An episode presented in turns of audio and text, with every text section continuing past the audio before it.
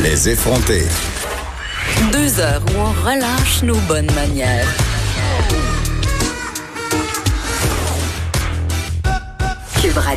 Le Québec a maintenant sept cas de COVID-19 confirmés. On a dépassé le cap des 100 cas au Canada. Le gouvernement du Québec a annoncé certaines mesures, dont euh, l'interdiction. En fait, on recommande aux professionnels du milieu de la santé de s'abstenir de voyager pour des raisons professionnelles, mais aussi pour des raisons personnelles. On va avoir la réaction des médecins spécialistes avec le docteur Diane Francaire, président de la Fédération des médecins spécialistes du Québec. Docteur Francaire, bonjour. Bonjour, Mme Peterson. Bon, là, euh, le gouvernement a annoncé euh, sa recommandation, désire que le personnel de la santé ne voyage plus pour des fins professionnelles et pour des fins personnelles. D'un côté, on peut comprendre, on veut plutôt prévenir que guérir, mais on peut s'imaginer que certaines, euh, certains de vos membres qui peuvent se sentir restreints dans leur liberté, comment ils prennent ça, les médecins spécialistes? Ben écoutez, ils l'ont su, ils l'ont su aujourd'hui euh, parce que. Mais ils l'ont vu venir quand même. Oui, tout à fait. Depuis le début de de de, de l'arrivée du euh, du Covid-19 Ouais. au Québec, euh, les choses se passent très vite là et dans les lorsqu'on regarde le, le, le, je dirais le déroulement de la maladie en Chine après ça en Europe on, on les les consignes changent à tous les jours jusqu'à lundi on avait une liste de pays. Aujourd'hui, on s'est entendu qu'on allait tester les gens qui venaient de tous les pays parce que de nos sept cas, euh, la majorité viennent de pays qui n'étaient pas sur la liste. Alors, euh, on est en train de s'ajuster au fur et à mesure. Donc, on est vraiment dans une situation exceptionnelle. là. Ces, ces choses-là euh, ne sont jamais prévues. On a un virus pour lequel on n'a pas de vaccin Oui. et qu'on n'a pas de traitement. On n'a pas de médicaments. Présentement, quand on soigne les gens, on soigne les complications de, de la maladie virale qui atteint les poumons euh, et toute la, la sphère respiratoire, mais pour traiter le virus comme tel, au moment où on se parle, nous n'avons pas de traitement sauf l'isolement. Mais en même temps, Euh, docteur Francard, des complications, euh, c'est pas dans la majorité des cas, là, dans 80% des Non, cas. C'est ça, il faut pas faire peur Alors, aux gens.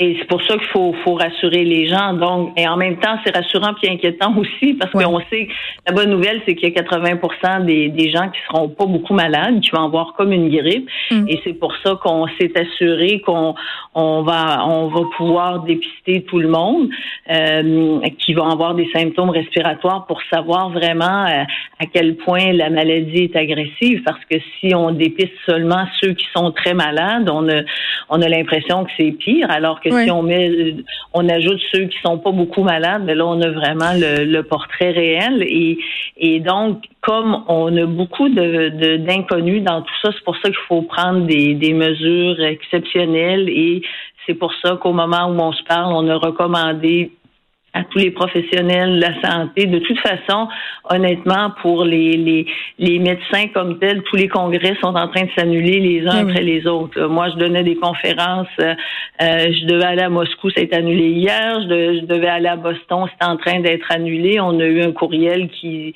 pour nous confirmer qu'ils essaient de faire ça en En FaceTime. En, en FaceTime. Hey, vous pourriez tout le temps Euh, faire ça, ça sauverait beaucoup de fonds publics. Ben, écoutez, je vais vous dire, je pense, honnêtement, on s'en reparlera quand tout ça sera fini. Là, parce Ça va que être une belle prise de conscience. Oui, va probablement durer trois mois et, et j'espère qu'on on, on verra toute l'opportunité de changer nos façons de faire là, parce que nous, on a demandé, entre autres, euh, d'avoir, euh, de pouvoir continuer à, à soigner les patients, euh, faire tout ce qu'on peut faire par téléphone, pas annuler tout le monde, de faire euh, du Skype ou du FaceTime justement pour faire certaines consultations pour lesquelles on n'a pas besoin de- d'examiner physiquement les, les patients pour éviter euh, que, que les, les délais soient énormes quand les, les, les mesures euh, d'isolement seront levées. Alors oui, on va probablement apprendre à travailler mieux. Ça, ça va être le bon côté, mais il faut passer à travers. Et, dans cette, euh, dans ce, ce, ce passage, euh, qu'on ne sait pas s'ils seront difficiles ou pas, mais il faut montrer preuve de flexibilité et de s'ajuster au fur et à mesure. Et, et je pense que ça a commencé aussi en Lyon parce que, comme vous le savez, tout le Québec qui a des enfants et est, est en vacances pendant la semaine de relâche, les gens sont revenus euh, et là, les, les, la, la, donne a changé. Donc, on a dû euh, s'ajuster rapidement, mais le but, euh, c'est qu'on puisse avoir euh, du personnel tous les effectifs. tout le monde. C'est ça, ben parce qu'on a peur que la situation un peu dégénère comme en Italie, c'est-à-dire que le système de santé ne puisse plus répondre à la demande. C'est pour ça qu'on veut avoir euh, nos effectifs à pleine capacité. C'est la raison euh, pour laquelle le gouvernement demande au personnel de la santé de s'abstenir de voyager. Mais c'est surtout aussi, c'est lorsqu'on voyage, qu'on soit contagieux ou pas. Ben, c'est ça. parce que vous savez, dans les hôpitaux, les gens vont pas arrêter d'avoir le cancer puis prendre la chimiothérapie parce qu'il y a un virus là. Mm. Alors on veut protéger ces gens-là, on veut protéger les gens qui ont des maladies chroniques, on veut, comme M. Legault l'a dit, protéger les personnes âgées. Qui ont un système immunitaire plus faible. Tout à fait. On sait que pour l'instant, les, les femmes enceintes et, et les enfants semblent pas beaucoup touché, ce qui est différent du SRAS parce que ça, c'était la, la, clientèle qui était la plus touchée avec le, le SRAS. Donc, on est en train d'ajuster tout ça, mais quand lorsqu'un un travailleur est possiblement à risque, on, on le sort pour 14 euh, jours. Alors, c'est long, 14 jours, c'est deux semaines. Là. Pour un chirurgien, c'est deux semaines de salle d'opération.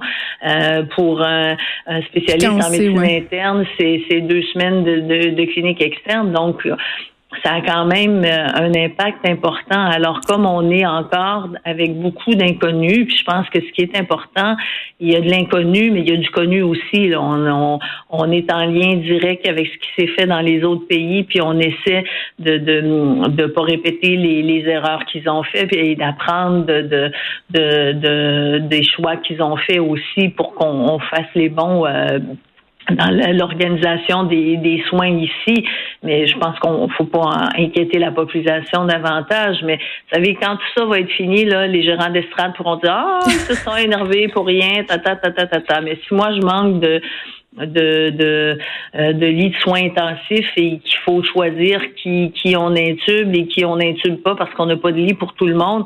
Là, on, on va être dans un, autre problématique comme c'est le, cas présentement en Italie où il manque clairement de professionnels de la santé. Puis on, espère qu'on se rendra pas là, mais on, on, se prépare au cas où.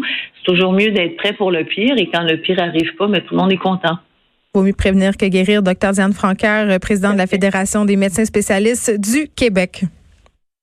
De 13 à 15, les effrontés. Cube Radio.